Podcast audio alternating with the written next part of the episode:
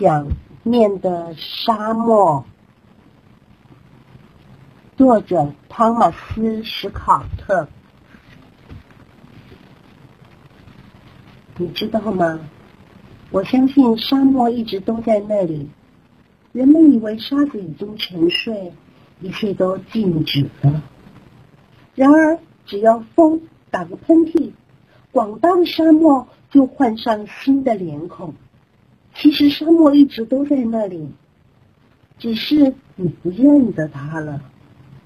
妈妈说：“你去远方旅行了。”爸爸说：“不可以掉眼泪。”我从来不哭。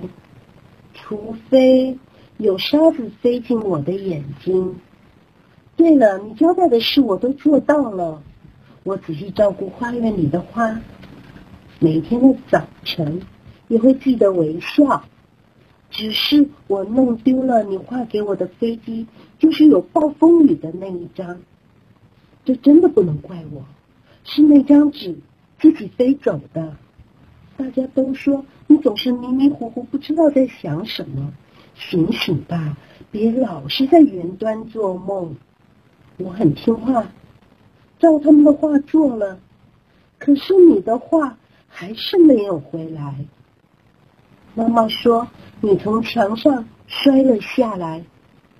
爸爸说你只是躺在沙子上，而我以为你想晒黑一点。虽然我知道你并不喜欢晒太阳，你知道吗？没说再见就走是很不礼貌的，所以我生气了。对，就是生你的气。我整天不停的挖着沙子，想堆一座山，比你的石像还高。我想，只要看不见，就可以遗忘。我几乎把它埋起来了，可是我的手指好痛。一些沙子飞进了我的眼睛，因为这样，我哭了。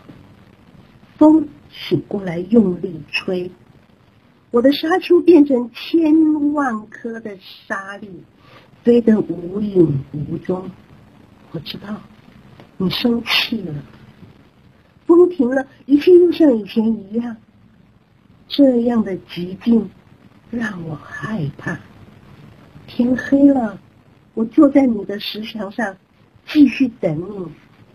好吧，如果你在别的地方很忙，那没关系。